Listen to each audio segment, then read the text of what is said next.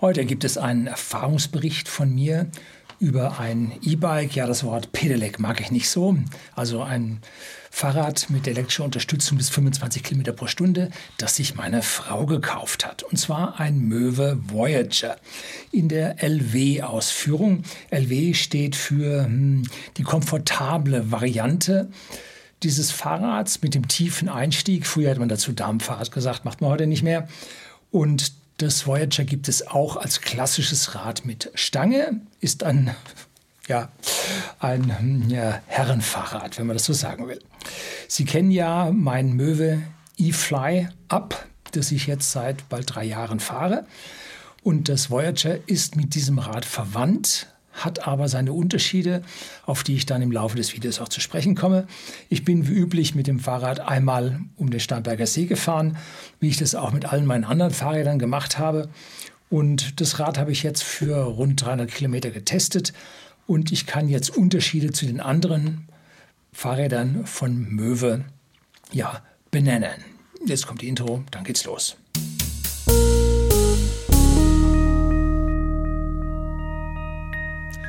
Guten Abend und herzlich willkommen im Unternehmerblog, kurz Unterblog genannt. Begleiten Sie mich auf meinem Lebensweg und lernen Sie die Geheimnisse der Gesellschaft und Wirtschaft kennen, die von Politik und Medien gerne verschwiegen werden. Der Spruch passt jetzt heute so nicht, denn es ist ja eine schlichte ja, ein schlichter Test von einem Fahrrad. Und ich muss als kleinen Disclaimer vorher was sagen. Ich habe dieses Fahrrad günstiger bekommen, weil ich ja ein paar Videos für die Firma Möwe gedreht habe und Teil dieser Videos, die ich für Möwe gedreht habe, ist auch dieser Erfahrungsbericht, der jetzt kommt. Und ja, ich habe auch Kritik an dem Fahrrad, also keine Sorge. So, meine Frau fuhr bis vor kurzem ein Möwe Airy GT Ladies. Das ist ein Fahrrad, gibt's, schreibe ich Ihnen unten in die Beschreibung vom Video den Link zu meinem Test von dem Fahrrad. Das ist ein Fahrrad, das ist ein getarntes. Das sieht aus wie ein normales Fahrrad, ist aber ein E-Bike. Und das hat also einen relativ kleinen, ob, äh, geometrisch kleinen Motor an der Hinterachse, kann damit locker auch 25 Kilometer pro Stunde fahren. Aber bei uns hier im hügeligen Voralpenland, und wenn wir dann ran an die Alpen gehen, dann zieht das Fahrrad nicht so wirklich. Ne? Also da, wenn es langsamer wird, lassen diese kleineren Motoren dann doch tatsächlich in der Leistung nach. Und dieses Voyager hat nun einen größeren Motor. Aber das Airy ist durchaus ein ideales Fahrrad für die Stadt, für die Ebene mit leichten Steigungen. Und ja, es ist jetzt nicht zu verkaufen, falls Sie das meinen. Sie könnten das jetzt hier günstig für Ihre Frau abstauben. Nein, das ist in unserer Familie dann weitergegangen.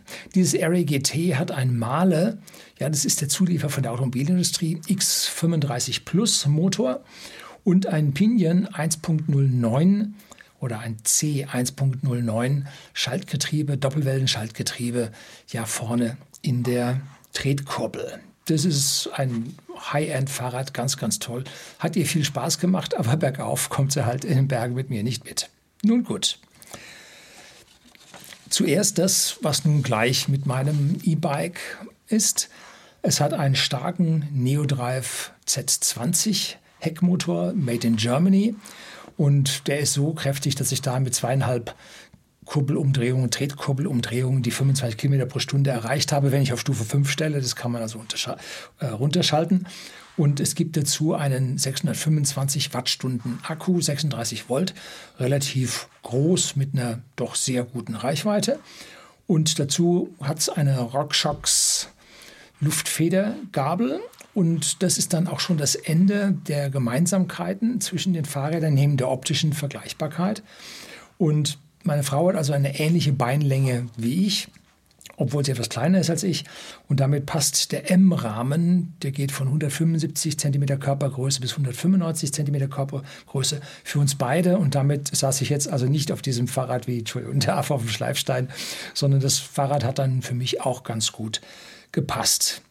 Ein Unterschied zu meinem E-Fly Up sind die Radgrößen. Und zwar, das Voyager hat 27,5 Zoll Räder statt meinen 28 Zoll Rädern. Nun, warum das? Nun, dann kann man das den 28 Zoll Rahmen tatsächlich weiter verwenden oder verwenden und kann Reifen mit mehr Luftvolumen verwenden, was das ganze Fahrrad etwas weicher macht. Hm?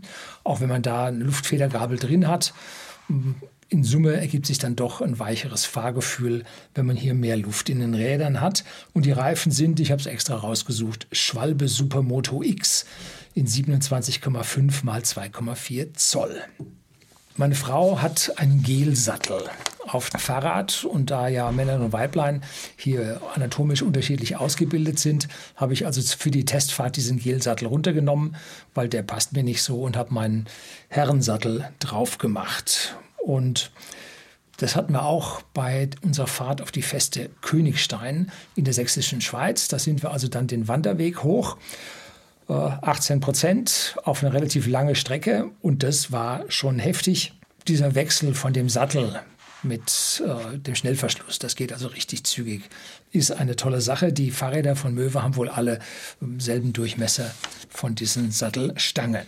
Natürlich haben beide Räder Shimano und Deore Scheibenbremsen und ein Superlicht, allerdings unterschiedlich. Und beim Voyager ist das sogar aufblendbar. Hat man so einen Knopf, drückt man drauf, zack. Äh, Hammer war mir ganz neu, dass es sowas fürs Fahrrad gibt. Also ich fand von meinem eFly Up das Licht schon sowas von überragend und jetzt hat das Voyager hier dieses Aufblendlicht, da kann man ein bisschen neidisch werden. Na gut, der größte Unterschied zwischen dem eFly Up und diesem Voyager liegt in der Kraftübertragung mit dem Schaltgetriebe. Das Voyager hat einen Gates Carbon-Riemen. Uh, Riemen und so weiter. Ja, Harley Davidson fährt auch mit Riemen. Ne? Ja, geht alles heutzutage. Diese Carbonriemen haben also eine Festigkeit und eine Dauerhaltbarkeit, die toll sind. Und der Vorteil ist, man hat keine schmutzigen, öligen Ketten. Das ist immer blöd, wenn man jetzt so ein Fahrrad hinten auf dem Fahrradträger beim Auto draufhebt und man kommt an die Kette, zack. Ne, schmutzig. Also da ohne Handschuhe mit langem Arm braucht man gerade anfangen, sein Fahrrad mit der schmutzigen Kette da auf den Radelträger draufzuheben und dann dieses ewige Nachölen und dann hin und wieder das Reinigen und wieder Nachölen. Das alles ist mit der Kettenschaltung für den Profi, ja, der macht das gerne, der freut sich darüber. Aber für den, sagen wir doch mal, jetzt Laien will ich nicht sagen, aber für den doch nicht so äh, Menschen, der hier Wartung selber durchführen will, ist das dann doch eigentlich ein bisschen nervig. Und da freut man sich dann über so einen Riemen. Und dieser Riemen hat eine feste Länge und kann damit jetzt auch nicht geschaltet werden, weil das ist eine feste Länge und da kann man nicht hin und her schalten. Vorne hat er 32 Riemenzähne und hinten hat er 23 Riemenzähne. Also man hat es hier nicht mit einem Keilriemen zu tun, sondern mit einem Zahnriemen mit einer mittleren Führung. Ist also ein Hightech-Teil, gefällt mir gut. Haltbarkeit spricht man von 30.000 Kilometern. Und damit sind die Antriebskosten für Vielfahrer geringer mit dem Riemen als mit Kette und Zahnrädern und Ritzeln. Denn der Riemen mit den Scheiben kostet zwar mehr, als man für jetzt Kette, Kettenrad und Ritzelsatz ausgibt, aber man muss halt die Ketten und Ritzelsätze dreimal wechseln, wenn man den Riemen einmal wechseln muss. Vorne die große Zahnscheibe wahrscheinlich einmal. Ne? in dieser Zeit. Und dazu hat man noch das Gefummel mit der ganzen Kette und das Einstellen des Überwerfers und so weiter. Also der Riemen hat an dieser Stelle massiv seine Vorteile. Nachher kommen wir zu den Nachteilen vom Riemen. Gibt es auch, will ich Ihnen nicht verschweigen. Und ohne Kettenschaltung und bei konstanter Riemenlänge, wie kann man den jetzt schalten? Nun, jetzt braucht man ein Schaltgetriebe, entweder hinten in der Hinterachse oder aber vorne an der Tretkurbel und das Pinion-Getriebe, auch deutscher Hersteller aus Schwaben, äh, kann das. Und da hat das Voyager jetzt ein C1.12 Getriebe drin und nicht wie das C1.09 beim Airy, also das 9-Gang-Getriebe, sondern hier das ein 12-Gang-Getriebe. Und Bergauf steht dieses Zwölfgang-Getriebe meiner Kettenschaltung, meiner Shimano, was, wie heißt die, GT, XT, irgendwie so, Elfgang. Nichts nach, Spreizung ebenfalls 600 Prozent. Und zu Hause brauche ich jetzt nur ja, einen Gang, irgendwo 4, 5, 6 zum Anfahren und dann so irgendwo 10, 11 für die Ebene und vielleicht dann den 12 nochmal für bergab oder so. Und wem das dann bergab zu schnell wird, wir sind ja von der Feste Königstein runtergedonnert über die Straße. Also ohne die Rekuperation in diesem Antrieb kann man auf zwei Rekuperationsstufen stellen. Da ging es in die Feste Königstein, die 300 Meter ging es darunter ja, mit ungefähr 50 Kilometer pro Stunde und da lief die Rekuperation also richtig gut. Wenn man dafür dann die Bremsen verwenden muss, dann werden die schon ganz schön heiß und die Bremsverläge, Bremsverläge, Bremsbeläge verschleißen dann doch ganz hübsch und man muss dann öfter wechseln, als man das eigentlich möchte. Die Rekuperation, muss man dazu sagen, braucht man vergleichsweise selten hier um den Starnberger See rum, wo Sie die Bilder im Hintergrund jetzt ein bisschen sehen. Da habe ich äh, zwei Stellen, wo ich das einschalten kann. Einmal am äh, Buchheim-Museum. Also ich fahre immer gegen den Uhrzeigersinn, oder nicht immer, meistens gegen den Uhrzeigersinn. Ich bin auch schon zweimal andersrum gefahren. Äh, am Buchheim-Museum gibt es da einen Abhang, wo man dann toll rekuperierend runterfahren kann. Und dann, glaube ich, vor Berg auf der Ostseite des Sees kann man auch schön auf die Rekuperation stellen. Ähm, wo es richtig gut ist, wenn man zum Beispiel äh, vom Walchensee zum Kochelsee runterfährt, die lange Strecke. Da kann man Rekuperation sehr schön einstellen. Und da ist ja dann auch für Pkw, äh, für Motorräder ist dann bergauf äh, am Wochenende gesperrt. Und bergab oder die ganze Strecke ist für Pkw sowieso auf 60 Kilometer pro Stunde beschränkt. Und da kann man dann mit der Rekuperation dort wundervoll runterfahren. Und da kann man dann auch ein paar Kilometer am Ende durch die Rückspeisung in den Motor, äh, in den Akku dann auch gut machen. Aber für tatsächlich täglichen Gebrauch ist diese Rekuperation dann doch eher eine schöne Feinheit, die man ja auf elektronischen Wege ohne großen Aufwand hier einfach mit einbauen kann. Ne? Eine Softwarelösung. Alles gut. Der Heckmotor hat jetzt nicht nur den Vorteil der Rekuperation, der wie gesagt recht klein ist, sondern er sorgt auch für eine deutlich geringere Last auf der Kette bzw. dem Riemen. Warum? Nun, weil das Drehmoment sich hinten an der hinteren Gabel abstützt und direkt vom Motor das Rad mit der Kraft am Aufstandspunkt beaufschlagt und nicht jetzt vom Motor erst über die Kette mit einer höheren Last auf das Hinterrad gibt. Und diese höhere Last auf der Kette sorgt bei E-Bikes grundsätzlich dafür, dass diese Ketten heftiger verschleißen, als es das bei einem normalen Fahrer tun. Wenn sie sagen, oh, meine Kette hat sowieso 10.000 gehalten, alles gut, was, was soll das? Ne? Wenn Sie mit dem E-Bike fahren und das Drehmoment des Motors dann doch öfter nutzen, dann verschleißt Ihnen die Kette deutlich schneller. Wegen ja, der höheren Kraft, der höheren Last, die auf der Kette drauf ist. Ne? Da hat man also dann ja, Faktor 2, 3, 4 höhere Lasten auf der Kette. Spürt man dann auch beim Schalten, wenn man eine Kettenschaltung hat, das kracht dann ganz schön. Ne?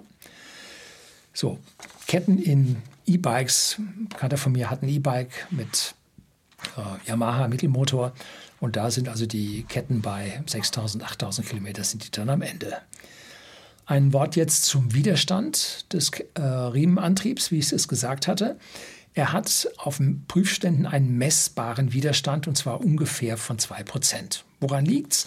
Nun, die Ketten haben genau mit ihren Kettengliedern dort ein Lager mit dem Kettenstift, äh, wo man sehr wenig Reibung hat, aber der Riemen der muss gebogen werden. Dieses Biegen hin und zurück, hin und zurück, hin und zurück, das sorgt im Prinzip für diesen Widerstand, weil diese Walkarbeit aufgebracht werden muss, sind aber nur 2%.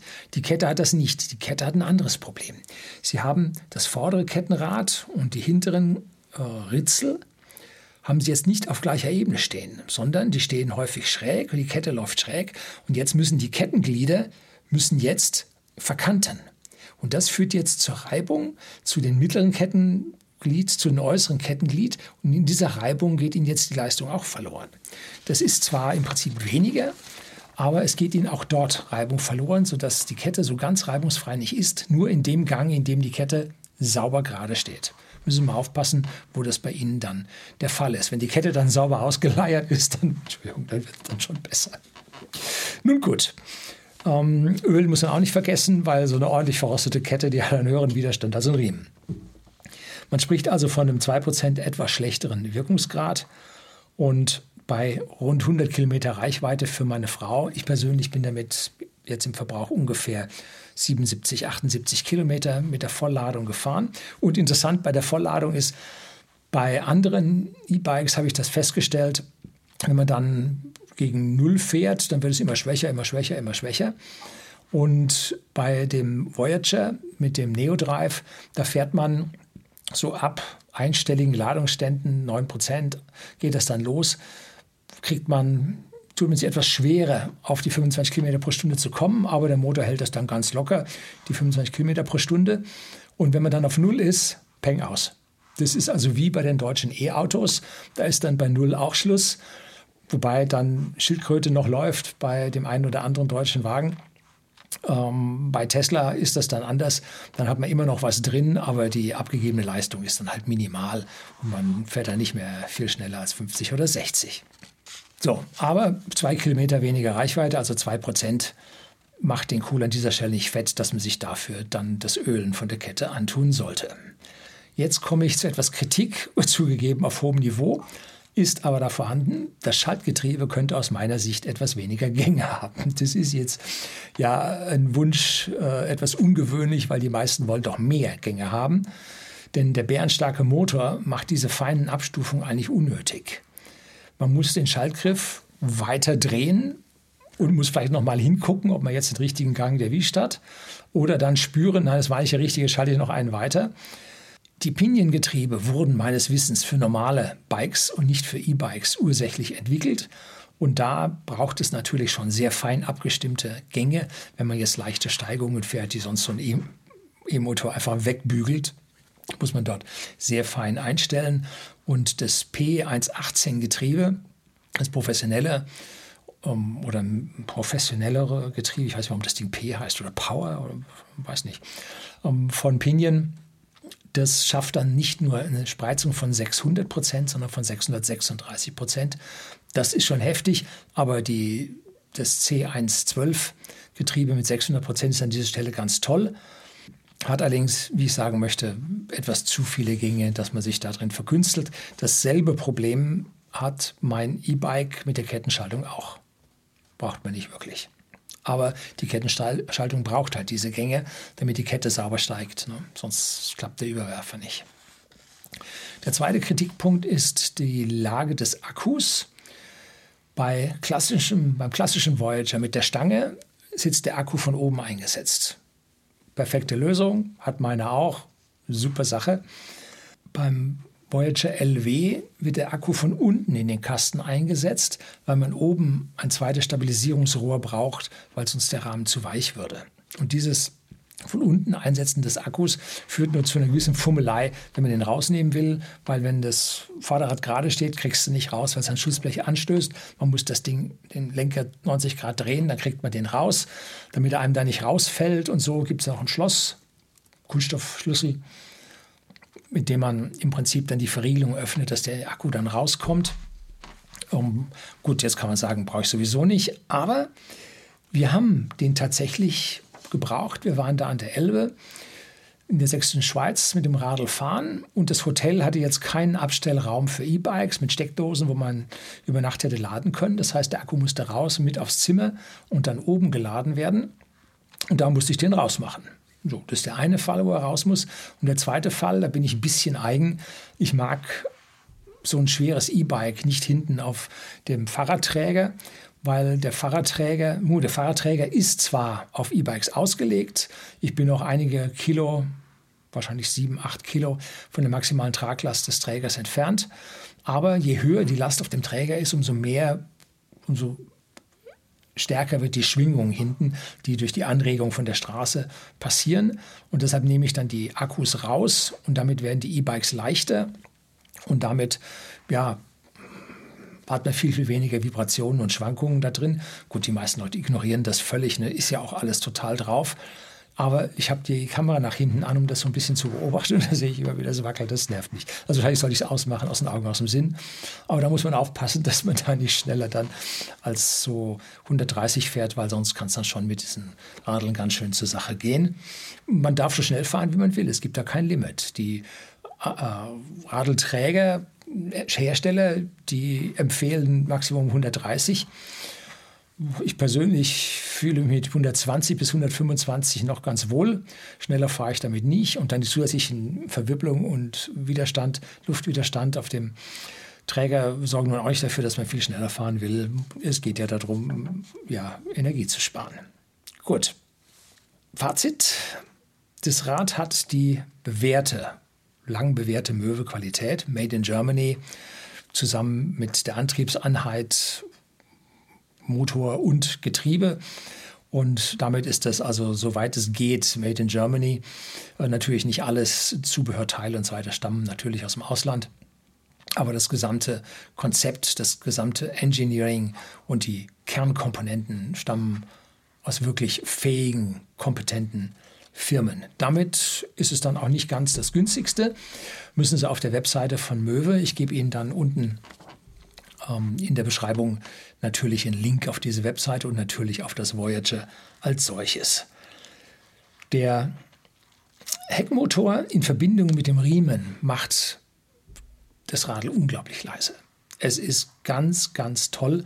Da ist kein leistungsfressendes, singendes Untersetzungsgetriebe aus dem Motor an der Tretkurbel vorhanden, wie beim Mittelmotor.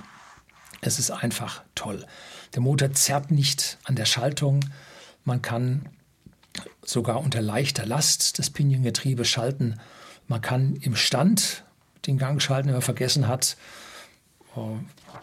wie es meiner Frau als nicht so häufig Fahrerin wie ich hin und wieder passiert, vor dem Abstellen in den kleinen Gang zu schalten, wie ich das mit, dem, mit, der, Ketten, mit der Kettenschaltung tatsächlich machen muss. Und damit ist auch das Anfahren super einfach. Ist sehr, sehr schön gemacht. Der große Motor bleibt wegen der großen Oberfläche auch bei Bergfahrten kalt. Ich habe da mal so ein Temperaturmesser draufgehalten. Da ist also nichts Sonderliches zu spüren. Also wie gesagt, auch bei langen Steigungen. So, und durch den großen Durchmesser des Motors, wo die Permanentmagneten und die Spulen auf einem großen Radius zur Achse sitzen, hat man ein bärenstarkes Drehmoment. Und verwechseln Sie bitte diese Drehmomente nicht mit den Drehmomenten von einem Mittelmotor, denn dieses Drehmoment am Mittelmotor wird über die Kette im Faktor 2 zu 1 nach hinten äh, verringert. Ne? Wenn Sie also vorne 80 Newtonmeter am Kurbelgetriebe haben, haben Sie 40 Newtonmeter hinten äh, am Hinterrad. Ne? Also da liefert so ein bäriger großer Hinterradmotor dann doch eine ganz andere Nummer an Drehmoment als diese kleinen Motoren, die vorne äh, an der Tretkurbel sitzen.